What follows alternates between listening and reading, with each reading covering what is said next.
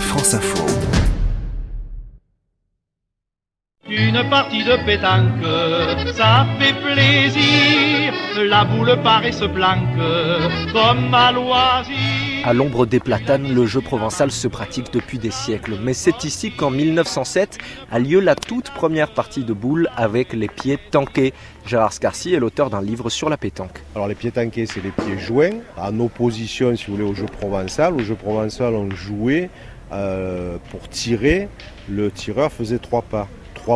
Autorisé à rester assis sur une chaise à cause de ses rhumatismes, ce jour de 1907, Jules Lenoir s'ennuie et tente de taquiner le cochonnet depuis sa chaise. Moins fatigant, accessible à tous, un nouveau sport voit le jour, la pétanque est.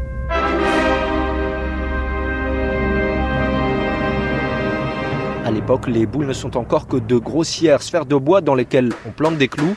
Mais très vite, la pétanque se structure, adopte des boules en laiton en 1925 et des idoles d'un nouveau genre. Dans les cercles boulistes, les vrais cercles boulistes provençaux, on va dire méridionaux dans le sud de la France, lorsque quelqu'un fait zéro point, on sort une espèce de madone dont on ne voit que le postérieur euh, dénudé et les perdants, par punition, on va dire, euh, sont obligés, sont obligés, on, embrasse les, les, fesses de Fadi. Et ça n'est pas un hasard si la pétanque et le cinéma sont nés dans la même ville. Hey, une minute, quoi, je mesure Qu'est-ce que c'est que cette plaisanterie? Pardon, c'est pas une plaisanterie, c'est une partie de boule. Michou Allez, hein Viens voir, viens. Ouais, prendre deux boules, trois boules. Allez, allons jouer.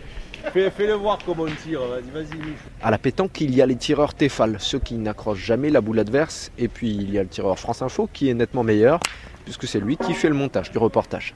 Ok, vous, vous me le tenez une seconde? Oh là là. Oh qu'il est beau celui-là. Oh qu'il est beau. Super grand Un pile